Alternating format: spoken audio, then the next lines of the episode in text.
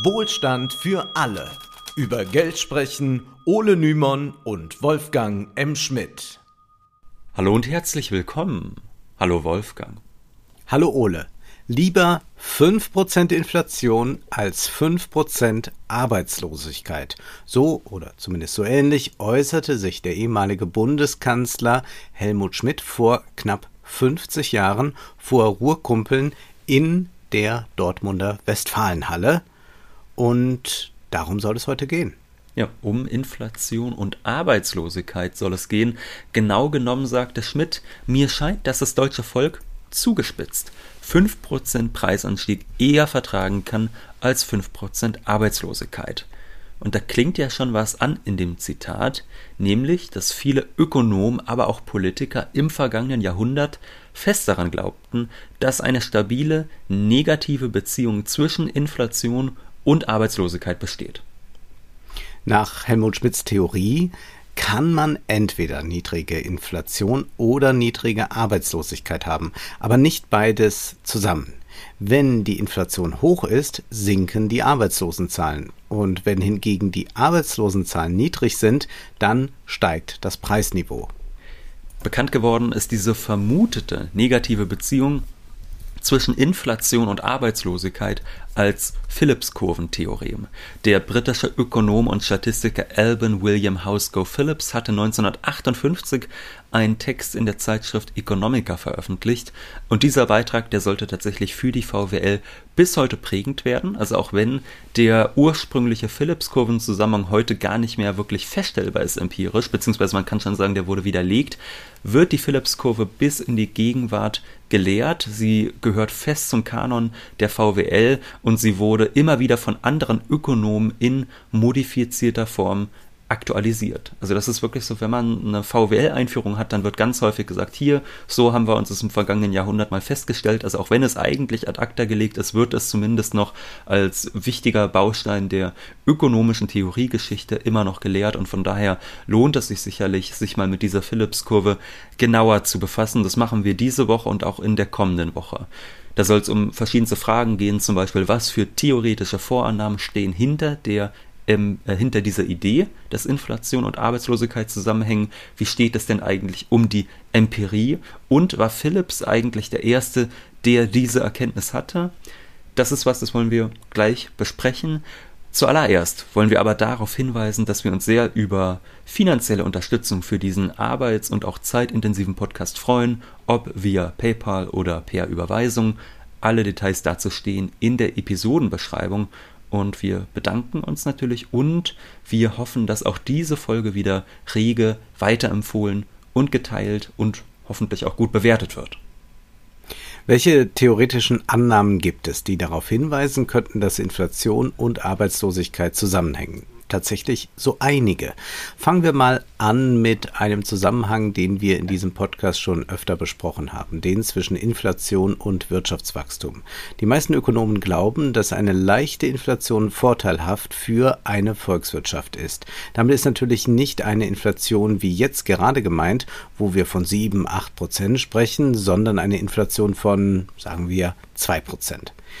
Eine moderate Inflation bedeutet, dass das Geld mit der Zeit weniger wert wird. Dadurch neigen die Bürger dazu, das Geld schneller auszugeben, denn wer spart, verliert an Kaufkraft. Wenn die Bürger ihr Geld schneller ausgeben, wird die Wirtschaft angekurbelt und wächst folglich und es wird mehr investiert. Das bedeutet im Idealfall auch, dass die Arbeitslosigkeit sinkt.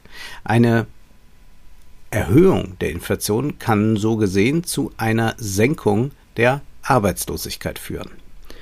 Umgekehrt wiederum in der Deflation, hier wird das Geld mehr wert, wenn die Preise tendenziell fallen. Und das führt natürlich dazu, dass die Menschen ihr Geld lieber morgen als heute ausgeben, denn morgen ist es ja mutmaßlich mehr wert. Das heißt, die Menschen sparen, sie halten ihr Geld zurück, der Wirtschafts Wirtschaftskreislauf, der kommt ins Stocken. Und das betrifft nicht nur die Konsumenten, auch Unternehmer werden eher weniger Investitionen tätigen, da diese in Zukunft günstiger werden. Das kann zu ungewollte Arbeitslosigkeit führen und so gesehen hängen Deflation und Arbeitslosigkeit theoretisch zusammen und deshalb gilt auch für viele Ökonomen, Deflation ist gefährlicher als Inflation, weshalb zum Beispiel auch die Europäische Zentralbank ein Ziel von 2% Inflation pro Jahr als äh, Preisstabilität definiert. Bei diesem ersten möglichen theoretischen Zusammenhang zwischen Inflation und Arbeitslosigkeit geht es also um Konsum und Investitionen. Wer weiß, dass Inflation herrscht, wird eher heute als morgen sein Geld ausgeben und bei Deflation eher morgen als heute. Hier wirkt also das Preisniveau auf die Arbeitslosigkeit. Es könnte jedoch auch umgekehrt sein. Die Arbeitslosigkeit wirkt sich auf die Inflation aus. Stellen wir uns vor, dass die Wirtschaft schwächelt und viele Menschen arbeitslos sind. Dann haben Arbeitnehmer schlechte Chancen, höhere Löhne durchzusetzen. Ein Arbeiter, der zu seinem Chef geht und eine Lohnerhöhung verlangt, während andere sich die Finger danach lecken, seinen Job zu bekommen, wird schlechte Karten haben. Der Chef wird dann sagen, wenn du den Job nicht machst, finde ich fünf andere Kandidaten, die sofort dazu bereit sind, deinen Arbeitsplatz zu übernehmen. Und das drückt natürlich auf die Löhne. Und das ist eine Idee, die wir schon bei Marx finden. Der hat dafür den Begriff der industriellen Reservearmee geprägt. Im Kapitalismus wirken immer zwei Tendenzen gegeneinander. Also die Akkumulation des Kapitals, sie führt einerseits natürlich zu einer Nachfrage nach Arbeit. Andererseits sorgt der technische Fortschritt oftmals dafür, dass Arbeiter überflüssig werden. Und diese überflüssigen Arbeiter, die erhöhen den Lohndruck auf die noch Beschäftigten oder in den Worten von Marx, die industrielle Reservearmee drückt während der Perioden der Stagnation und mittleren Prosperität auf die aktive Arbeiterarmee und hält ihre Ansprüche während der Periode der Überproduktion und des Paroxysmus im Zaun. Und das heißt natürlich auch, Lohnerhöhungen sind so schwer umsetzbar. Arbeitslosigkeit ist für das Kapital also nicht immer etwas Schlechtes. Oft wird in der Öffentlichkeit ja so getan, als hätten alle Mitglieder der Gesellschaft ein Interesse an niedriger Arbeitslosigkeit. Aber für das Kapital ist es durchaus nützlich, wenn es eine industrielle Reservearmee an potenziellen Arbeitern gibt, da diese unter schlechten Bedingungen leben, in Deutschland etwa Hartz IV, haben die Beschäftigten Angst, selbst in diese Verhältnisse abzurutschen oder von einem Mitglied der Reservearmee ersetzt zu werden. So gesehen fungiert die Reservearmee als abschreckendes Exempel und wenn das Kapital doch einmal einen größeren Nachschub an Arbeitskräften braucht, dann bekommt man diesen Nachschub rasch. Das heißt, eine hohe Arbeitslosigkeit kann auch dazu führen, dass die Löhne tendenziell eher gedrückt werden. Und wenn die Löhne gedrückt, gedrückt werden, dann sorgt das natürlich auch eher dafür, dass die Inflation niedrig bleibt. Gleichzeitig äh, können wir jetzt mal umdenken, was passiert denn, wenn die Wirtschaft boomt und wenn immer weniger Menschen arbeitslos sind. Naja, genau umgekehrt, das erhöht die Verhandlungsmacht der Arbeitnehmer. Denn wenn Unternehmen jetzt eine neue Arbeitskraft suchen, dann müssen sie regelrecht um sie werben. Also zumindest in der Theorie. Und das führt dann dazu, dass etwas höhere Löhne tatsächlich auch gezahlt werden müssen. Ja, ein Unternehmer, bei dem nicht noch fünf andere Kandidaten vor den Toren stehen, die nach diesem Job lechzen, sondern wo wirklich nur noch ein einziger dort steht, so ein Unternehmer muss natürlich viel kompromissbereiter sein. Wenn jetzt aber Unternehmen höhere Löhne zahlen müssen, dann stehen sie eigentlich schon direkt vor der nächsten unangenehmen Entscheidung, werden sie sich jetzt mit niedrigeren Profiten zufrieden geben oder werden sie die Lohnerhöhung einfach weitergeben, also die Preise anheben?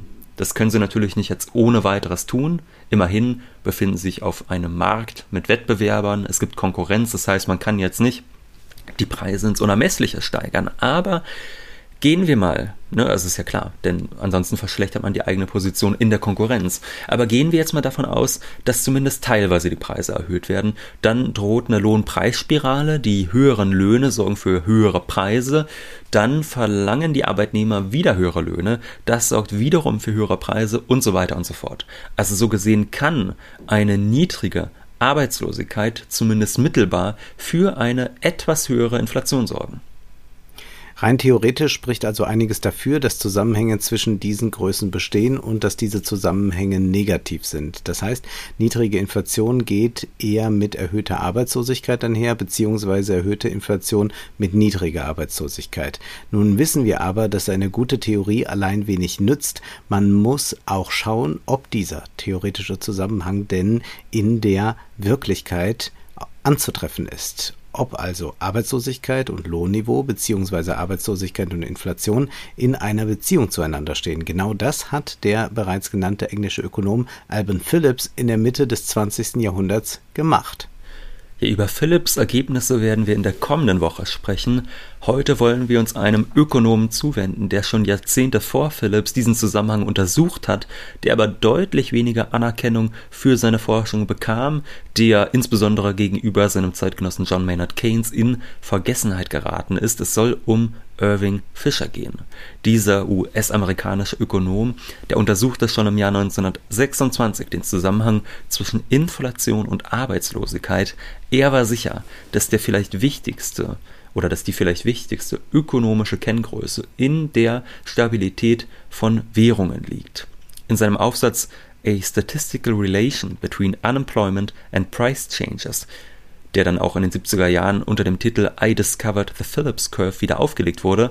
In diesem Text stellte Fischer fest, dass zwar allgemein anerkannt sei, dass Deflation für Arbeitslosigkeit sorgt, während Inflation die Wirtschaft stimulieren kann, aber Fischer zufolge sei diese Tatsache immer übersehen worden, wenn es um die Betrachtung der Konjunktur gehe. Fischer leitet diesen theoretischen Zusammenhang zwischen Inflation und Schaffung von Arbeitsplätzen ganz ähnlich her, wie wir soeben das getan haben. Er schreibt, wenn der Dollar an Wert verliert, das heißt, wenn das Preisniveau steigt, steigen die Einnahmen eines Unternehmers im Durchschnitt genauso schnell wie der allgemeine Preisanstieg. Nicht aber seine Ausgaben, weil seine Ausgaben zu einem großen Teil aus vertraglich festgelegten Dingen bestehen, wie zum Beispiel Zinsen für Anleihen oder Mieten, die für 5, 10 oder 99 Jahre festgelegt werden können, oder Gehälter, die oft für mehrere Jahre festgelegt werden, oder Löhne, die manchmal entweder vertraglich oder durch Gewohnheit für mindestens eine Anzahl von Monaten festgelegt werden.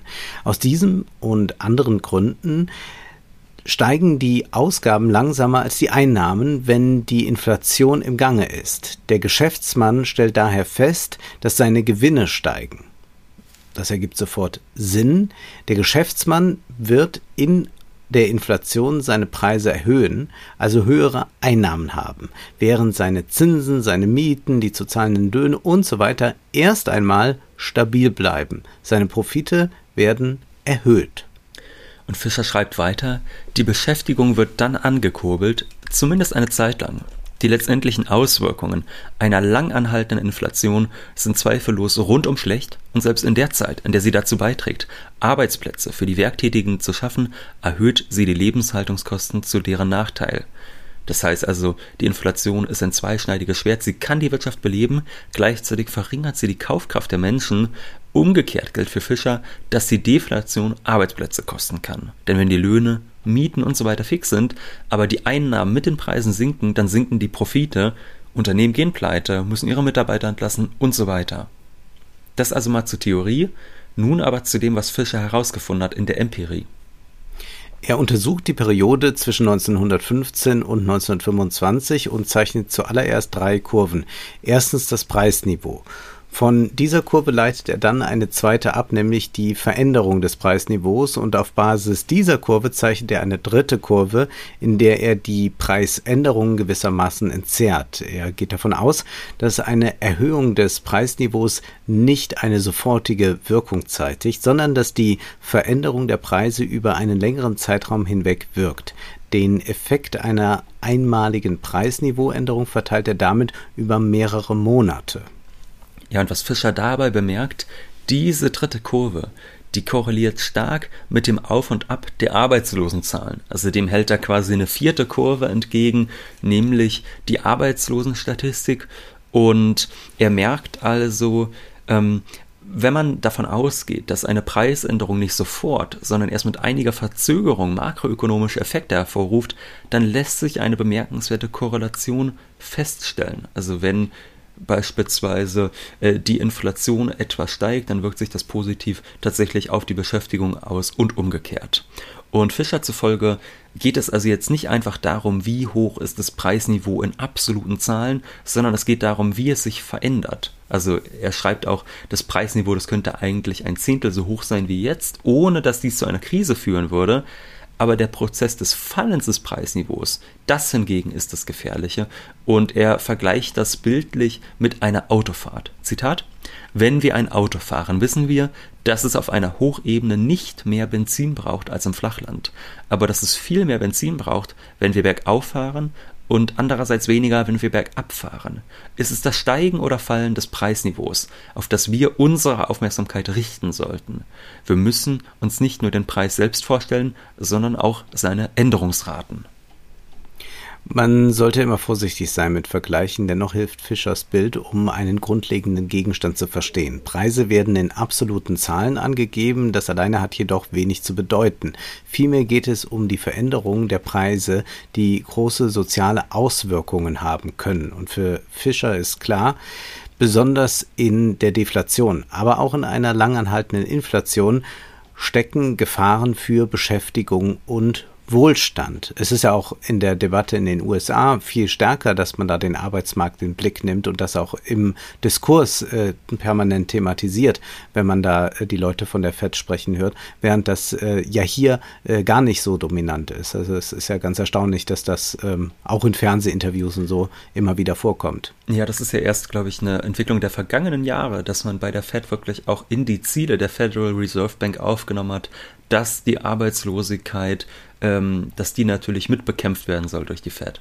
Und mhm. dass es nicht nur um Preisniveau-Stabilität geht. Ja. Nun bleibt aber die Frage, nur weil die Preisänderungen und die Arbeitslosigkeit miteinander korrelieren, besteht dort auch ein kausaler Zusammenhang. Wir wissen, Korrelation ungleich Kausalität.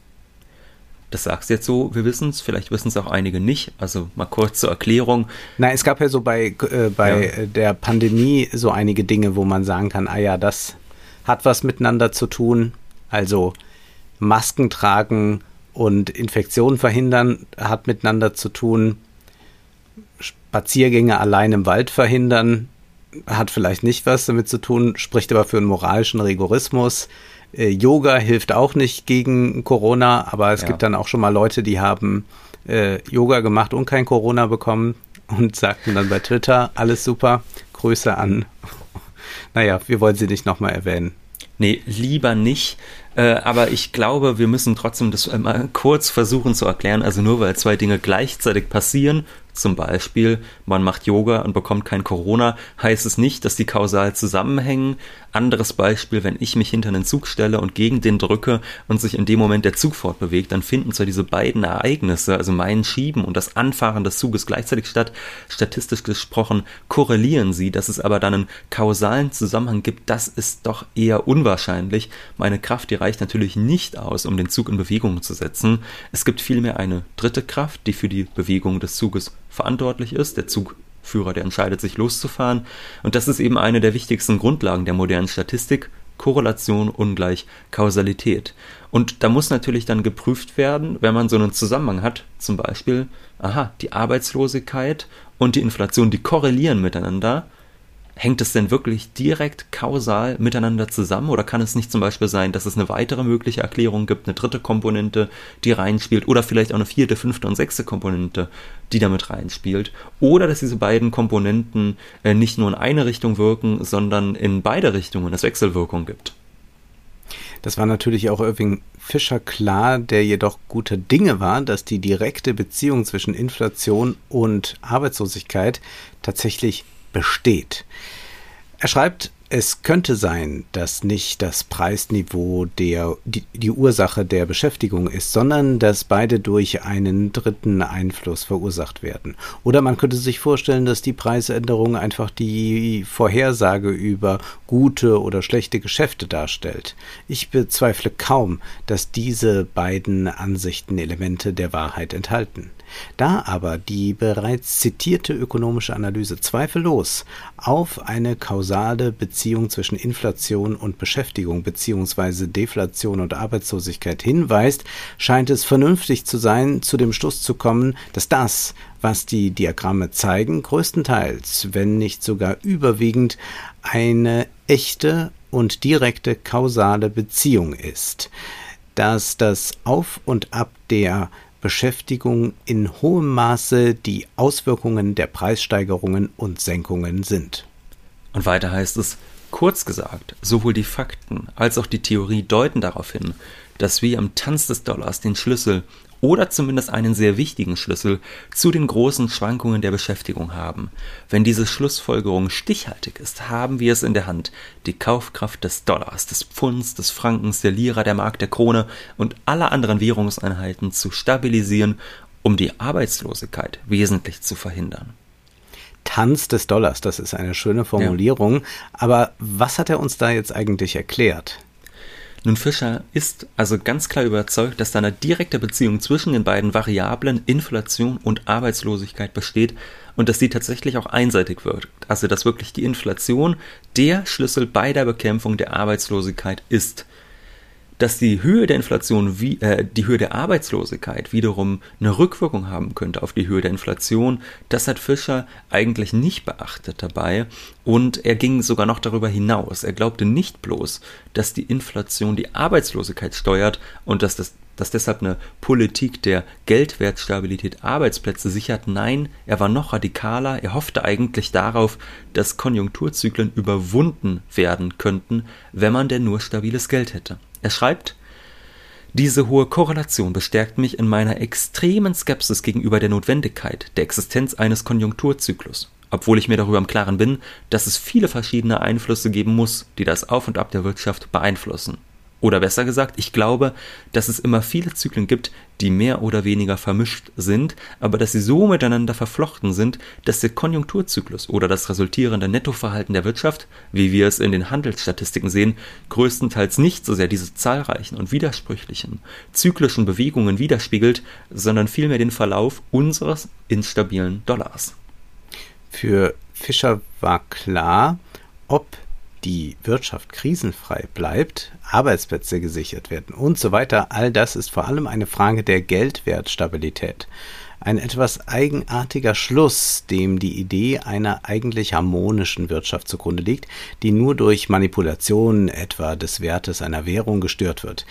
Diese Argumentation sollte uns bekannt vorkommen, schon in Folge 120 haben wir über Silvio Gesells Schwundgeld bzw. Freigeld gesprochen. Gesell wollte ein stabil zirkulierendes Geld schaffen für einen stabilen Wirtschaftskreislauf. Dem lag eine harmonische Idee von Wirtschaft zugrunde, die Kapitalismus vor allem als eine praktische Tauschwirtschaft ansieht, in der Geld nur zum Handeln von Waren dient.